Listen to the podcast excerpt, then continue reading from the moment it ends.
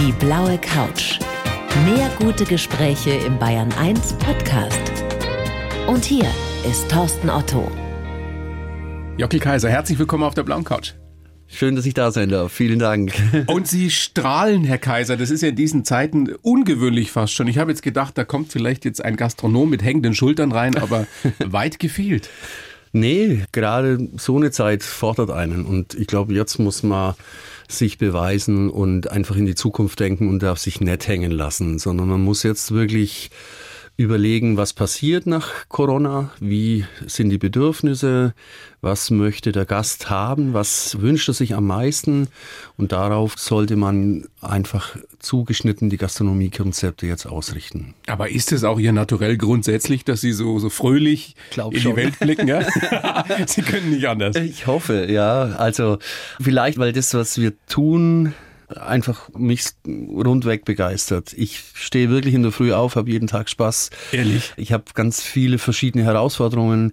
Gastronomie ist ja nicht eindimensional. Gastronomie ist so vielschichtig. Wir haben sensationell gute Lieferanten, die ganz hochwertige Produkte machen, also vom sensationellen Wein über irgendein Geflügel, irgendein Gemüse. Wir haben sensationelle Gäste, die uns auch immer wieder bereichern, die uns unheimlich Input geben. Und ja, man hat den ganzen Tag eigentlich nur schöne Erlebnisse mit allem natürlich auch Das mal. ist schon Wahnsinn, dass Sie das sagen, jetzt in diesem Corona-Lockdown, Ja. wo viele zu Recht sehr deprimiert sind, gerade in der Gastronomie.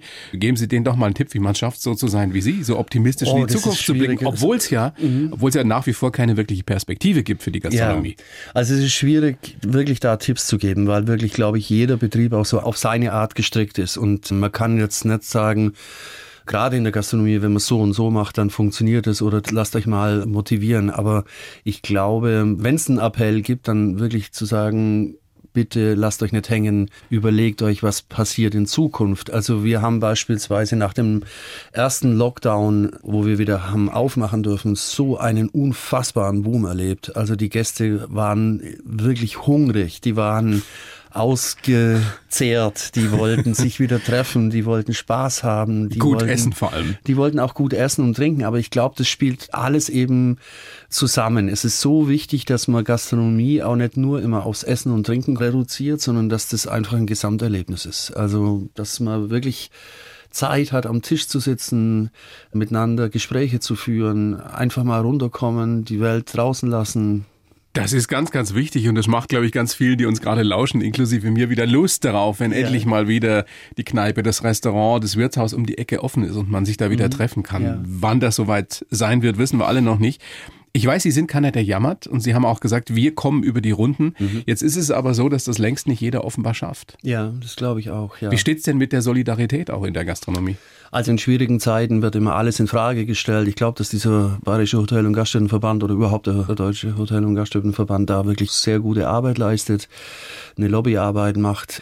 Wir haben auch Hilfsgelder bekommen. Ist bei euch alles angekommen? ja, Was hätte es ist jetzt so, wir müssen? haben, wir haben jetzt die Novemberhilfe Mitte Januar in drei Raten jetzt die letzte Rate bekommen, ist alles gut. Also ich- nochmal, ich für mich möchte mich nicht beklagen. Also das ist alles in Ordnung.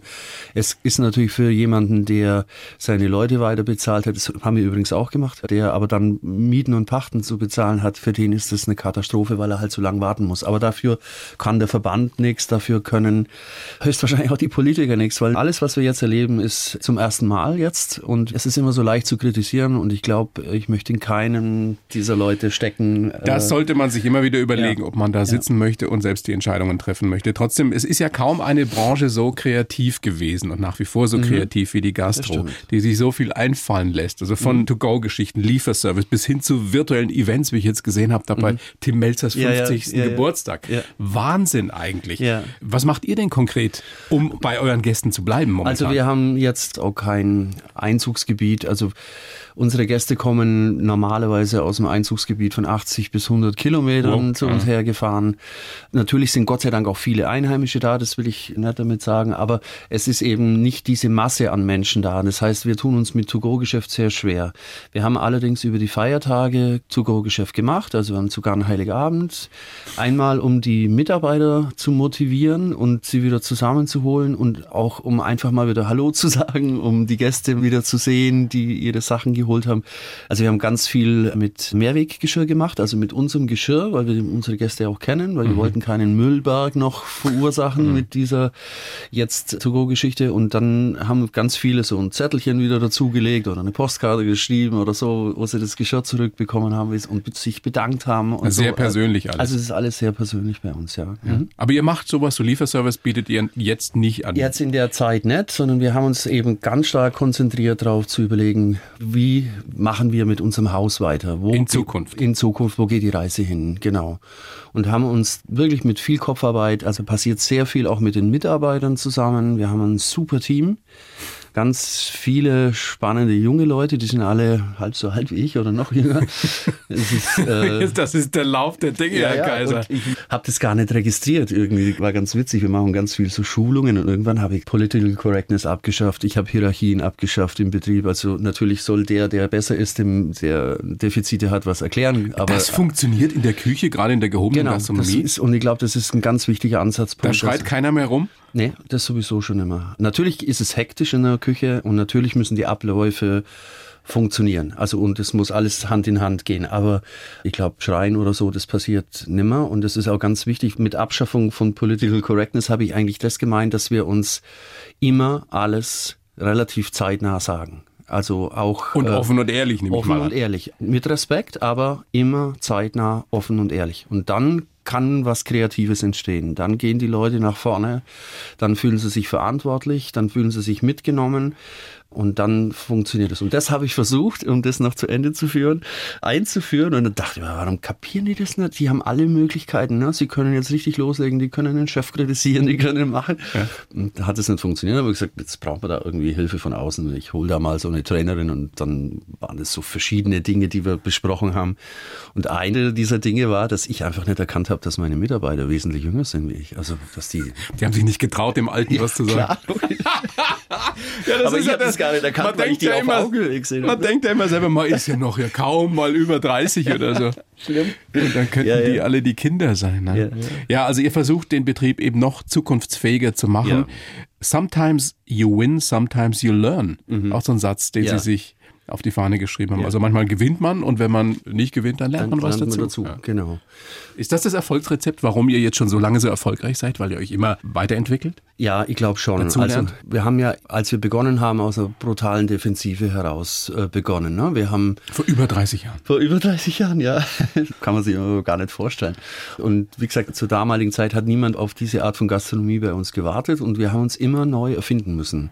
Und es kommt noch ein zweiter Aspekt dazu, dass ich ja nicht die klassische Ausbildung habe in der Gastronomie, die sonst so üblich ist in der Spitzengastronomie, dass man also eine Ausbildung macht und dann mindestens fünf, sechs weitere Betriebe besucht. Meistens im Ausland, bei Im großen Ausland Köchen lernt. Ja. Genau. Und bei mir hatte ich immer das Gefühl, ich habe da ein Defizit. Und das ist nach wie vor so. Also ich will auch lernen und ich, und ich lerne auch jeden Tag, weil ich so viele immer neue, spannende Menschen kennenlernen darf. Zum Beispiel, dass ich auch hier sitzen darf, ja? ist ja auch eine ganz neue, für mich eine Haben neue. Sie noch nie gemacht, sowas? Ja, so mal ein Interview natürlich oder mal eine Podiumsdiskussion oder so, aber das ist jetzt neu. Ja, mich. wir freuen uns, dass Sie hier sind ja, auf der blauen Couch. Auch, danke. Herr Kaiser, wo geht die Reise hin in Zukunft, wenn wir schon über Perspektiven sprechen?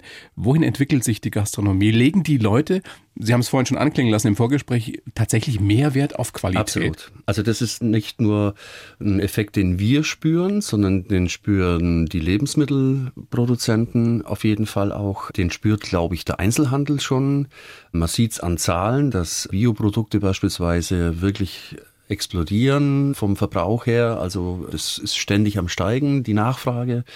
Es sind viele, viele Punkte. Und was Corona uns als Aufgabe gibt, ist, glaube ich, also einmal diesen Trend aufzunehmen, Qualität zu bieten, aber den Gästen immer wieder auch Anlässe zu schaffen, sich wirklich physisch zu treffen, sich irgendwie zu entwickeln. Ja, also wir haben ganz viele Ansatzpunkte. Also wir wollen mit unserer Gastronomie eigentlich immer nur den kulinarischen Anlass bieten, aber das Zusammenkommen soll dann eigentlich mit den Gästen passieren. Und da ist es wichtig, ein super Gastgeber zu sein, eine super Bühne zu schaffen, dass solche Treffen möglich sind, dass sich Gäste austauschen können, dass sie gemeinsam essen können.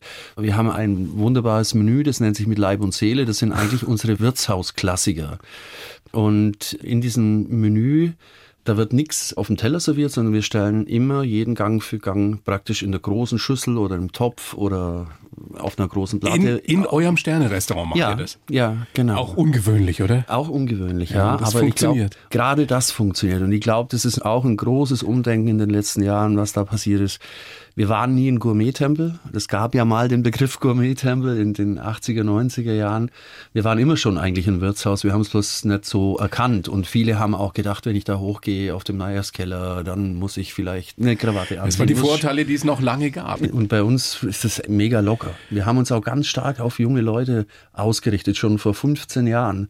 Uns war es wichtig, eben nicht nur 50 plus im Restaurant. Die haben halt die Kohle, ne? Ja. Damals war es natürlich schon auch noch so, dass das auch eine Rolle gespielt hat, aber auch die Angst, glaube ich, oder der Bezug oder auch das Bewusstsein der jungen Leute war noch nicht da. Und mittlerweile können sie heute bei mir ins Wirtshaus kommen und das jetzt ein Altersdurchschnitt von 35, 40 da. Wow. Das ist mega. Und jetzt ist Nördlingen äh, bei allem Respekt natürlich nicht München, Nürnberg oder Regensburg ja, oder Würzburg. Ist ja keine Großstadt. Ja. Wie habt ihr das geschafft, die jungen Leute zu kriegen? Ja, wenn man das mal für sich definiert hat, dann überlegt man immer mehr lieber keine Tischdecke auf dem Tisch, aber dafür ein mundgeblasenes Glas, damit er den Wein gut verkosten kann oder solche Dinge. Also schon wertig, aber eben nicht im Sinne von, von überladen, von gespreizt, sondern eben wertig, was die Qualität der Produkte anbelangt und was das Lebensmittel oder den Wein oder so aufwertet. Das ist auch ganz wichtig. Mhm. Genau. Und also den puren. Genuss in lockerer Atmosphäre. Genau, genau. Mit netten Menschen. Unbedingt. Und tollen Gastgeber. Und auch diese Spontanität ist bei uns sehr gegeben. Also der Gast kann wirklich kommen und kann spontan sagen, heute esse ich Wiener Schnitzel. Ich habe nicht viel Zeit, ich muss wieder weg, ich habe nur eine halbe Stunde. Und am Abend kommt er vielleicht wieder und dann sagt er, ah, jetzt ein Dreigangmenü, ach, wenn ich schon da bin, na, es ist sieben oder so. Na, das muss alles, ist alles möglich. individuell Also man kann sein. bei euch einfach nur ein Schnitzel essen oder das ganz das große Kino muss natürlich haben. auch super sein. Da haben wir uns auch ganz viel Gedanken gemacht, um diese Klassiker aufzuwerten. Wir hatten das vorher räumlich getrennt, also Fine Dining und Wirtsstube und haben gesagt, das ist eigentlich nicht mehr zeitgemäß. Ja, weil so eine Zweiklassengesellschaft symbolisiert. Auch. Blödsinn, oder? Und wir ja. haben es gemerkt, die jungen Leute sitzen in der Wirtsstube, essen drei oder vier Gänge und machen eine tolle Flasche Wein auf und würden sich im Leben nicht ins Gourmet-Restaurant rübersetzen. Und da ist ja was faul. Dann muss man wieder überlegen, warum ist das so. Wie ist es preislich bei euch? Der eine oder die andere wird vielleicht sagen, ja, das klingt jetzt alles super, aber es kostet ja. wahrscheinlich trotzdem nicht 9,80 Euro. Also sicherlich. Natürlich, der Aufwand, den wir betreiben, kostet mehr Geld. Ich glaube, es ist einerseits wichtig, dass wir in Deutschland auch so ein bisschen ein Bewusstsein dafür schaffen, dass das, was da in der Küche geleistet wird, und auch der Winzer leistet, dass die Natürlich. Servicekraft leistet. Also wenn ich meine Service-Mitarbeiter anschaue, wie die geschult sind. Also wir haben einen Käsewagen mit, mit 35 verschiedenen Rohmilchkäsen. Völlig, völlig ja? d'accord. Ja? Nur, nur also kann sich's, kann sich's wirklich jeder leisten, der also ich möchte? glaube ja. Und zwar ist es eine Frage der Präferenz. Also was will ich in meinem Leben? Will ich gute Qualität haben oder leiste ich mir das mal? Eben, es, ich muss ja auch nicht jeden Tag genau, oder jede Woche dahin gehen zum Meier. Und lasse ich dafür was anderes dafür weg. Ja, da man macht ja viel Mist auch, muss man ja mal sagen. Man macht ja nicht nur nachhaltige und wertvolle Dinge in seinem Leben. Da muss man ein bisschen entscheiden. Das ist eine schöne Perspektive, wenn ich mir vorstelle, dass Essen in diesem großartigen Land wirklich noch mehr geschätzt wird und dass die mhm. Leute irgendwann auch bereit sind, jeder nach seinem Geldbeutel, wirklich dafür ein bisschen mehr Geld auszugeben, als es momentan so ist, weil alter Spruch vom Schubeck, keiner würde in Bayern oder in Deutschland das billigste Motoröl in sein Auto reinkippen. Ja. Aber wenn es ums Essen geht, ist einem ja. viel das Wurscht noch ja. nach wie vor. Ja, Absolut, also da ist noch viel Platz, wenn man Länder wie Italien oder Frankreich anschaut. Da ist ein anderes Bewusstsein da, aber ich habe wirklich immer ein gutes Gefühl, dass sich da wirklich was ins Positive stark verändert. Gerade. Das gefällt mir sehr, sehr gut, dass Ihr Glas immer halb voll zu sein scheint. Absolut. Entspricht ganz unserer Philosophie hier bei Bayern 1. Sehr schön. Herr Kaiser, ich habe einen Lebenslauf für Sie geschrieben, den würde ich Ihnen jetzt rüberreichen und der ist dann so Skelett für unser weiteres Gespräch. Einfach mal vorlesen und dann sagen Sie mir, was Sie davon halten. Ich heiße Jockel Kaiser und schaue immer nach vorne. Mit viel Herzblut und Energie haben wir aus einem maroden Betrieb ein modernes Wirtshaus gemacht. Einen Treffpunkt für Menschen, die Freude am tollen Essen und herzlicher Gastfreundschaft haben. Ohne die jahrzehntelange Treue und Unterstützung unserer Gäste hätten wir das niemals geschafft. Geprägt haben mich meine Kindheit in einem Frauenhaushalt, der Rat meines Bruders und meine großartige Frau. Ich bin stolz auf alles, was wir geschafft haben und der Michelin-Stern ist der Ritterschlag. Aber ich will mich nicht zurücklehnen. Ich möchte noch ganz viel Zukunft gestalten kann ich nur so den letzten Satz am meisten unterstreichen. Sehr schön. Und insgesamt steht irgendwas drin, was Sie korrigieren möchten, wo Sie sagen, der, Nein, das ist Quatsch? Finde ich schön. Also das Wichtigste ist wirklich meine Frau.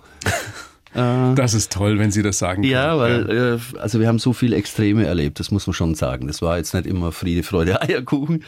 Und sie ist natürlich eine wunderbare Kritikerin oder eine wichtige Kritikerin, aber das ist natürlich auch unheimlich wichtig, dass man jemand hat, und dadurch halt auch mein bester Freund. Ne? Das muss man auch mal sagen. Das muss man auch erstmal schaffen. Ja. Wie lange seid ihr zusammen? Noch zwei Jahre länger, als wir den Betrieb zusammen machen. Also das Und es hält schon immer fast, noch. Ja, es hält immer noch. Was ist das Geheimnis, dass man eben, ist ja schon schwer genug, finde ich, über viele Jahre eine Liebe aufrechtzuerhalten und immer wieder neu anzufachen. Und wenn man dann aber auch noch zusammenarbeitet und mhm. eben nicht nur acht Stunden, sondern ich nehme mal an 12, 14, 16 Stunden, ja. wie geht das? Schwer. Ich, äh, auch da gibt es höchstwahrscheinlich kein Rezept. Ich glaube, das ist jeden Tag eine neue Herausforderung. Man muss jeden Tag sich auch immer wieder diesen Fragen stellen. Man muss sich auch mal aus dem Weg gehen. Es muss auch mal krachen in der Bude. Das ist alles da. Und man muss viel Glück haben, dass das halt so funktioniert. Ich glaube, dass man das gar nicht so sehr selber in der Hand hat, sondern dass es einfach eine Fügung ist. Es muss halt passen. Ja, es muss ja, passen. Das ist ein großes Glück, wenn man das hat. Wie ist die Arbeitsaufteilung bei euch? Sie sind in der Küche? Ich bin in der Küche hauptsächlich und meine Frau ist hauptsächlich im Service. Aber meine Frau hat auch schon Entremetier gekocht. Die kann alles. In, ja, die musste dann mehr oder weniger alles. Die hätten sie eigentlich unbedingt mitbringen müssen. Ja, eigentlich schon. Ja, ja, unbedingt. ist vielleicht viel wichtiger. Wir müssen das Gespräch nochmal mit meiner Frau führen. Ja, das machen wir. Kaiser, ganz wichtig ist in ihm ja, den Schwerpunkt auf die Zukunft zu legen. Haben Sie manchmal Sorge, wenn man so viel Pläne noch hat und so viel umsetzen will? Manchmal wird einem ja bewusst, man ist eben nicht mehr 29. Ja. Jetzt sind ja. Sie 58? Ja, 59 mittlerweile. Ja. 59? Mhm. Kommen da manchmal die Gedanken, wie lange schon. bin ich noch so fit? Ja, ja, schon. Also fit denkt man, glaube ich, so lange nicht dran, solange es einem einfach körperlich gut geht. Ich versuche einigermaßen fit zu bleiben. Ich versuche Sport zu machen. Ich gehe im Sommer regelmäßig. Betonung schwimmen. auf Versuch. Naja, es ist schon mehr als ein Versuch. Jetzt gerade momentan ist es ein bisschen schwierig, weil man halt auch nicht ins Fitnessstudio kann. Wir haben Gott sei Dank einen wunderbaren Hund, der uns immer wieder raustreibt.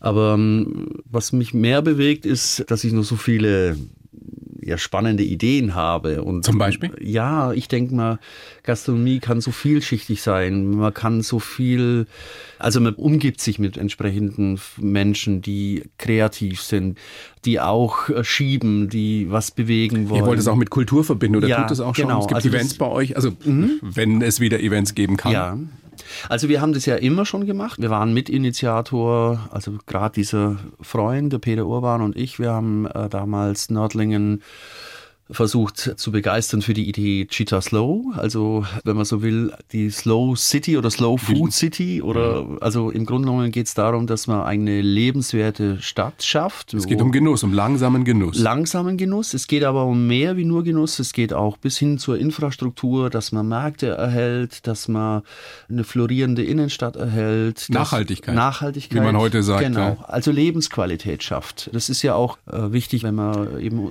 auch Industrie in so einer einer Stadt haben will, dass das so eine Wechselwirkung hat, dass man sich wohlfühlt in so einer Stadt, die vermeintlich jetzt in der Provinz liegt, dass man da gerne leben möchte. Und wir haben diesbezüglich auch äh, Festivals gemacht. Wir haben dann schon angefangen, im Haus immer wieder kulturelle Veranstaltungen zu machen, haben Leute eingeladen. Witzigerweise meinen Namenspartner, äh, Namenskollegen damals, den Professor Joachim Kaiser, den hatten wir. Der war auch mal, schon bei euch, Den ja. haben wir mal ins Haus Großkritiker, Literaturkritiker, ja, mega. Ja, Journalist. Und der kam Autor. wirklich nur, weil wir den gleichen Namen haben. Also das, Peter Urban hat den angerufen und hat gesagt, da gibt's noch einen, der heißt genauso wie Sie und der kocht, glaube ich, gar nicht schlecht. Hätten Sie da mal Lust? Und es war kurz vor seinem 80. Geburtstag und hat er zurückgeantwortet, äh, ja, wenn er die Feierlichkeiten zum Geburtstag überlebt, dann kommt er. und dann kam Schöne Geschichten, ja. Und hat ein, das war ein unvorstellbar schöner Abend. Also er hat teilweise Musikbeispiele vorgespielt, hat die, also vom Band natürlich und hat erklärt, was, was ihn da beschäftigt. Also und einer der größten Klassikexperten oh, aller Zeiten. Er ist mit Rubinstein ja. und solchen Leuten aufgewachsen. Das ist unvorstellbar, was der für ein Hintergrundwissen hatte. Also das war ganz was Sie für Interessen haben.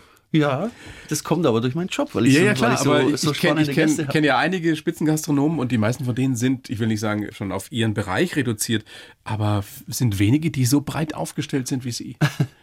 Viele sagen, ich, hab, ich, bin Koch und ich muss mich ums Essen kümmern und ja. Nee, Oder sie gehen ins Entertainment, da gibt es ja auch viele Beispiele. Mhm. Also sehr, sehr spannend. Und jetzt muss man ja sagen, der Meyers Keller, der war bis vor 15 Jahren nicht ein traditionelles Wirtshaus, weil ihr habt ja schon immer ambitioniert gekocht. Ja. Aber damals habt ihr gesagt, wir wollen uns nochmal ganz neu aufstellen, auf jüngere Menschen gehen mhm.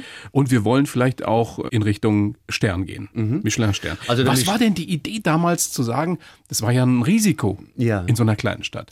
Also diese Sternkochen, wir haben immer von Anfang an ambitioniert gekocht. Und wenn man jung ist, will man einen Stern haben, das braucht man dann auch als Bestätigung, weil man fürs ja sich Ego. nicht fürs Ego einerseits und man muss sich ja auch ein bisschen einordnen können. Ist es richtig, was ich mache? Äh, bin ich auf Spur? Ist es zeitgemäß?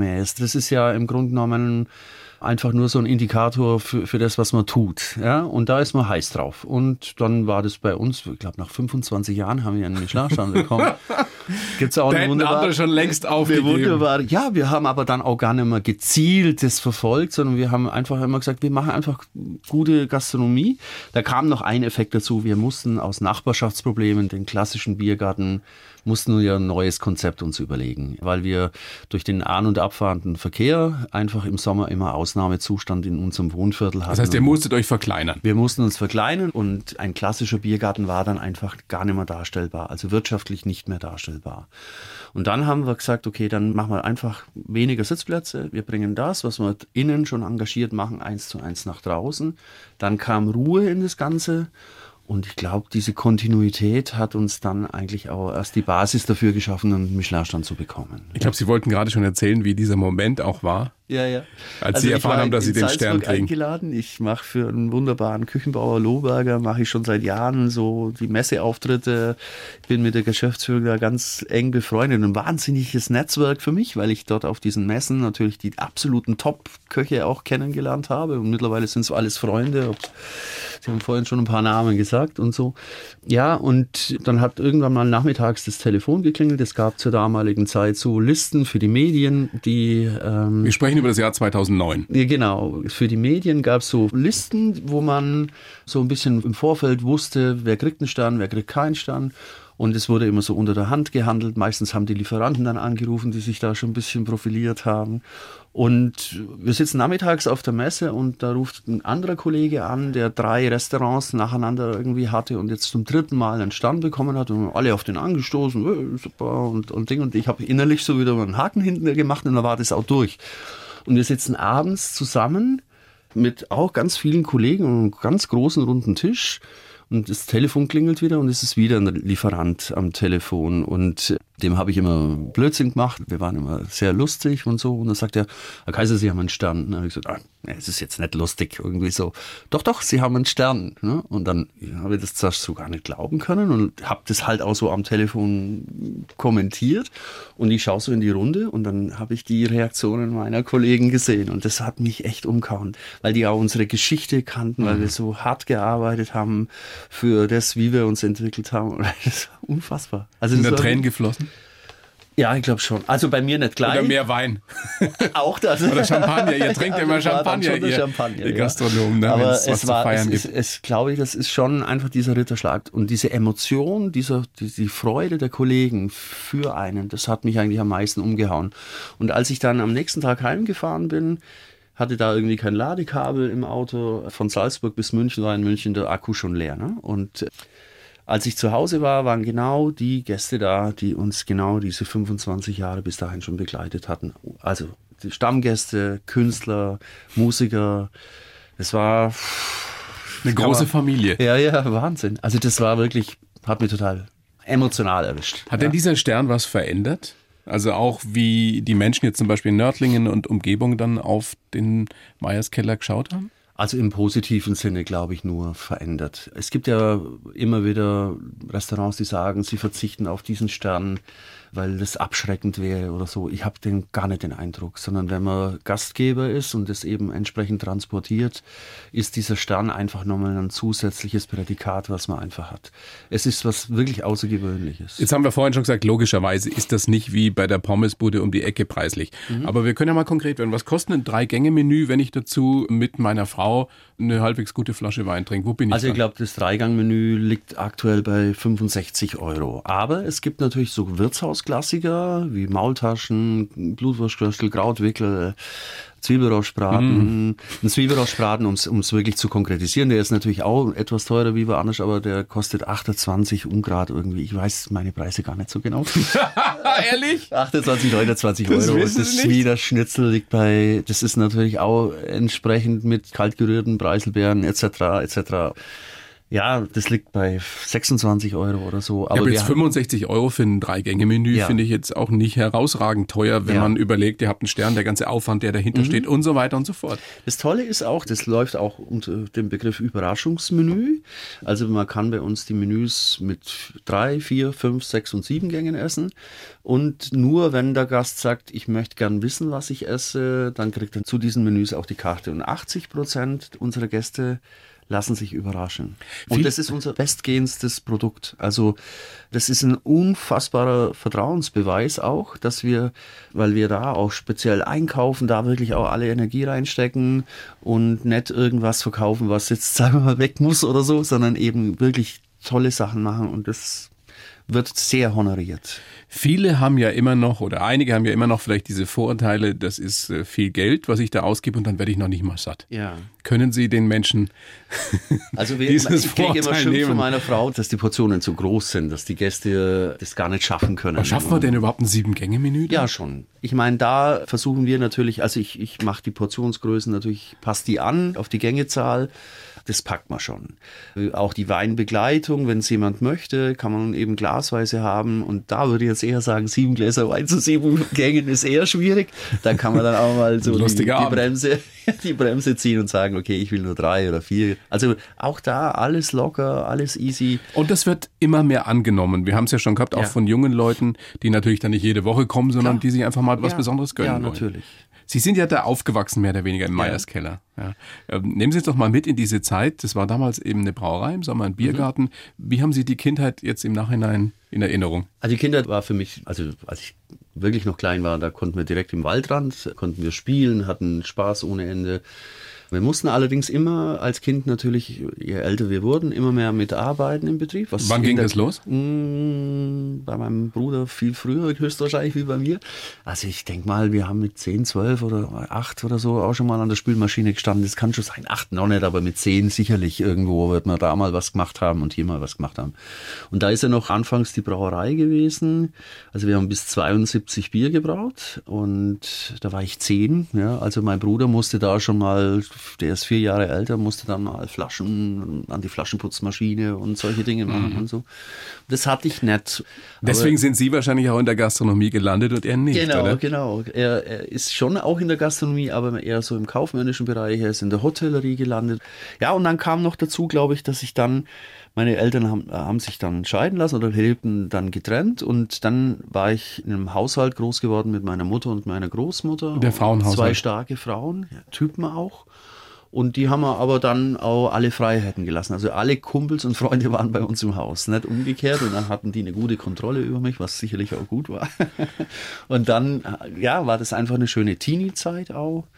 Und, und, Sie durften dann auch in die Disco, wie es ja damals noch hieß, gehen und mussten ja, ja. nicht abends dann irgendwie ausschenken oder mithelfen? Naja, schon. Ich ging anfangs aufs Gymnasium, dann auf die Realschule und diese Gymnasiumzeit war schon so, dass ich ja, ich weiß nicht, ob man es immer da drauf schieben soll. Vielleicht war ich auch einfach ein schlechter Schüler.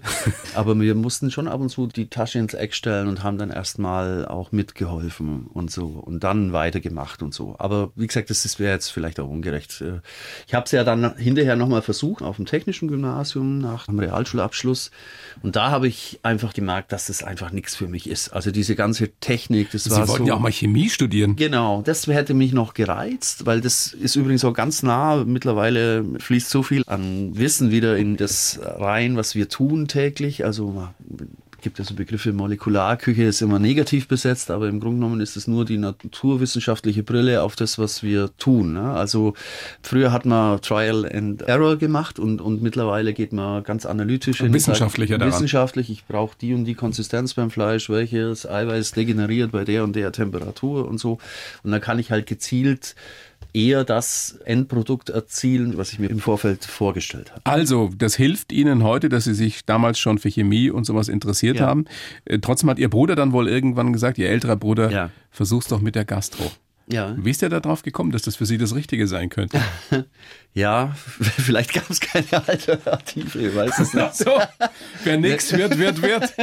Genau. Nee, also glaub ich, ich glaube schon, dass er gespürt hat, dass es mir liegen könnte.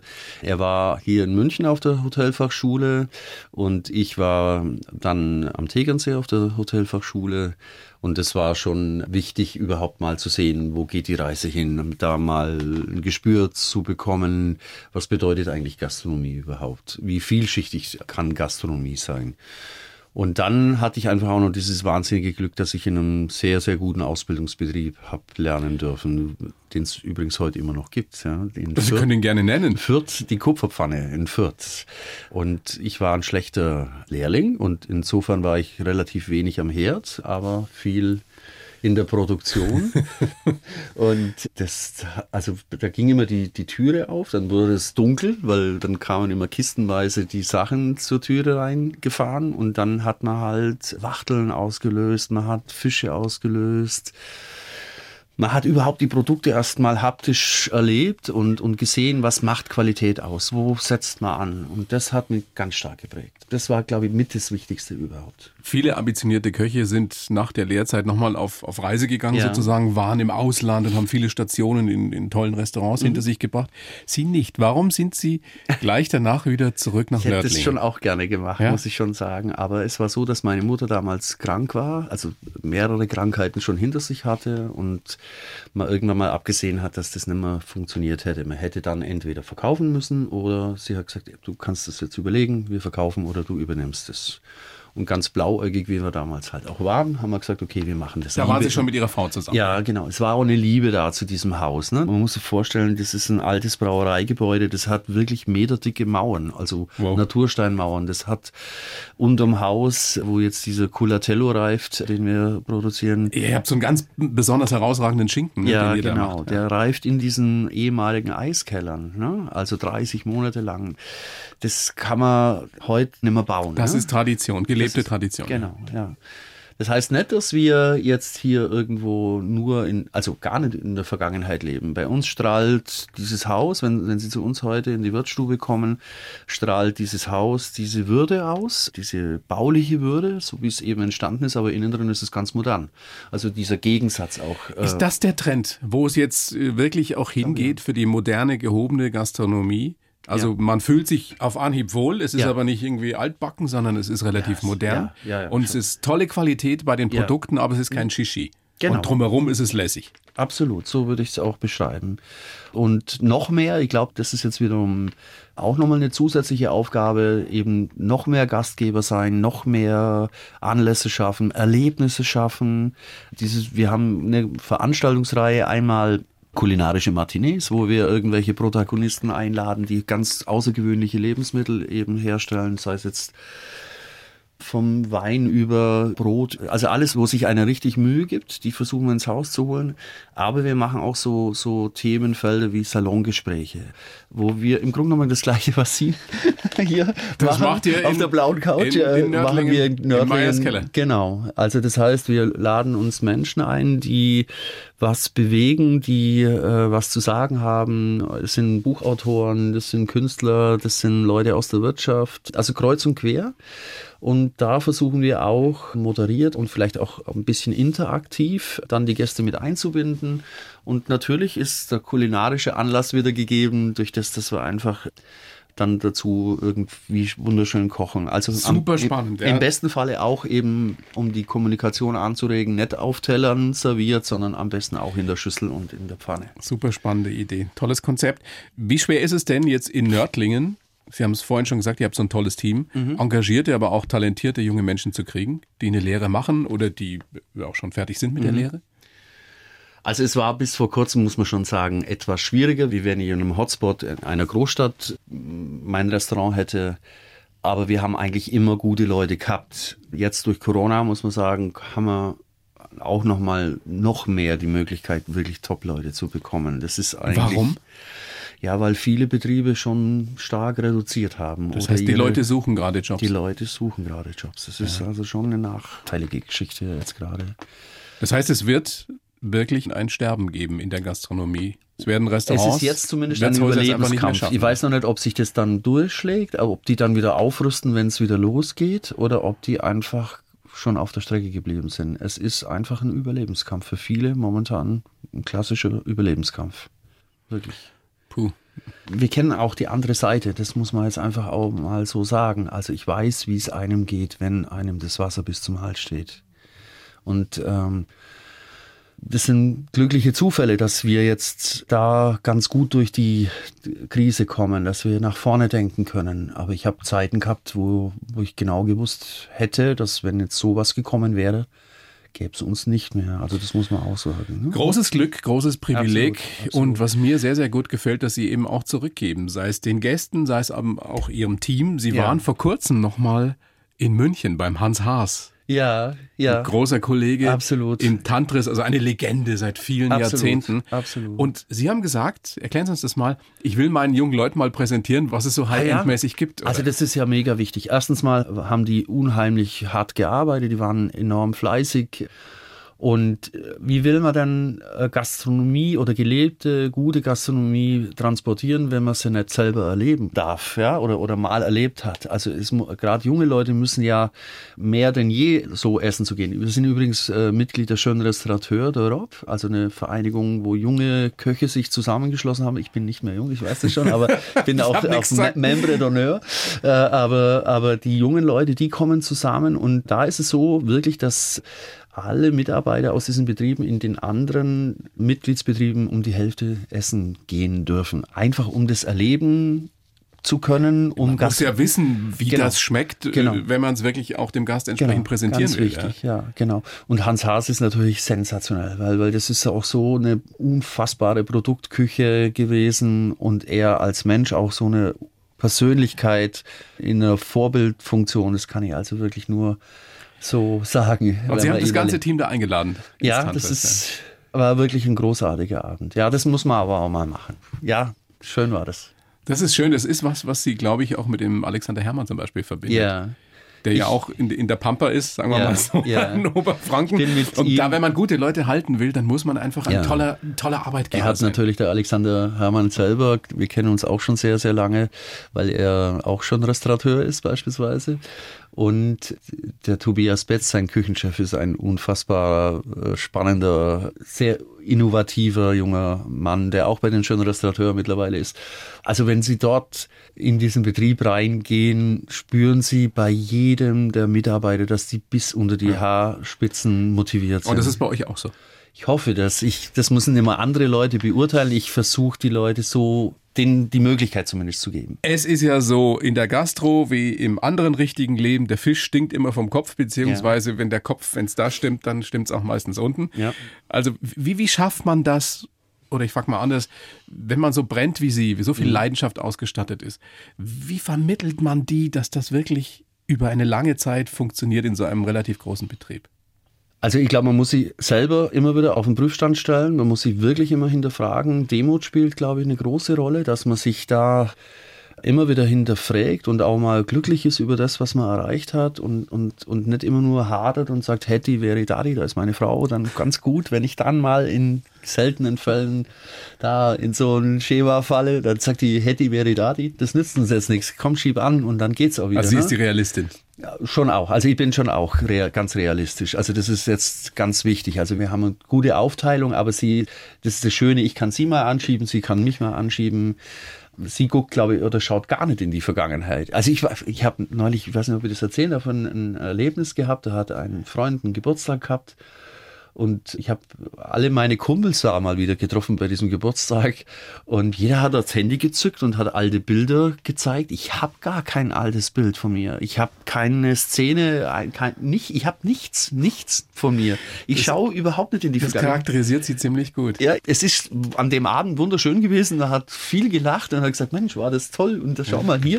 Aber ich habe sowas nicht. Aber das hält sie so jung und, und das hält ihr Feuer auch am Brennen. Ja. Erkennen Sie in einem anderen, in einem jungen Menschen, Menschen sofort, ob der dieses Feuer auch hat? Ob man den auch anzünden kann? Es gibt momentan so unfassbar gute Leute, die einmal auch sich toll bilden, ausbilden lassen. Also die, ich habe einen neuen Serviceleiter jetzt, der ein duales Studium gemacht hat, der ein Stipendium für ein Sommelier bekommen hat, der wissbegierig ist, der Praktika macht bei verschiedenen Winzern. Also die wollen von sich aus und das ist schon, das gibt's immer noch und natürlich liegt's an uns, dass wir genau diese Leute begeistern oder sie vorher schon abholen und ihnen mal zeigen, was kann Gastronomie überhaupt.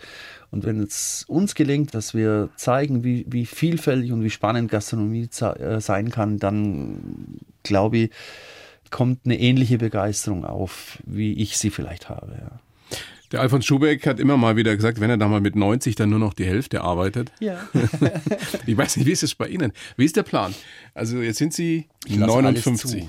Ich lasse wirklich alles zu. Wir investieren jetzt nochmal. Also wir machen eine ganz tolle neue Show, Küche, ähm, einen Eventraum, machen wirklich viel. Aber trotz allem lasse ich alles zu. Also wenn da ein junger Mann oder eine junge Frau käme, die sagt, ich habe das im, im Griff. Ähm wenn jetzt einer kommt und der bietet Ihnen äh, Summe X und sagt, ich kauf's dir sofort auf.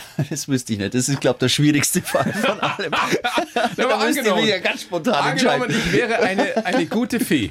Ja, eine ja, gute Fee mit viel Nein, Geld. Ich, glaub, ich würde sagen, ist, ich kauf's Ihnen jetzt sofort ab zu dem Preis, den Sie aufrufen. Würden Sie es machen? Boah, das ist schwer. Das ist echt eine schwere Frage. Über die habe ich jetzt witzigerweise noch nicht nachgedacht.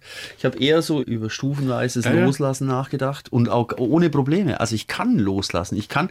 Es gibt einen das sagen Sie alle. Nein, es gibt einen wunderbaren Spruch von äh, Thomas Keller. Grandioser Koch in Amerika, in den USA. Grandioser Koch in Amerika, der sagt, es ist das Beste, wenn alle meine Postenchefs besser sind wie ich. Ja, also und ich kann, also was solche Dinge anbelangt, kann ich loslassen und ich kann mich auch zurücknehmen und mich zurückziehen aber das schaffe ich höchstwahrscheinlich nicht von heute auf morgen. Das muss ein Prozess sein weil ich das einfach zu leidenschaftlich mache. Also das ist das, das ist der äh, schönste Satz. Ja, das geht. Wieso sollte man? ja. Wieso sollte man aufhören, wenn man so viel Leidenschaft für was empfindet und ja. sich auch nach wie vor bereit ist zu entwickeln und dazu zu lernen? Das ja. zeichnet sie auch aus.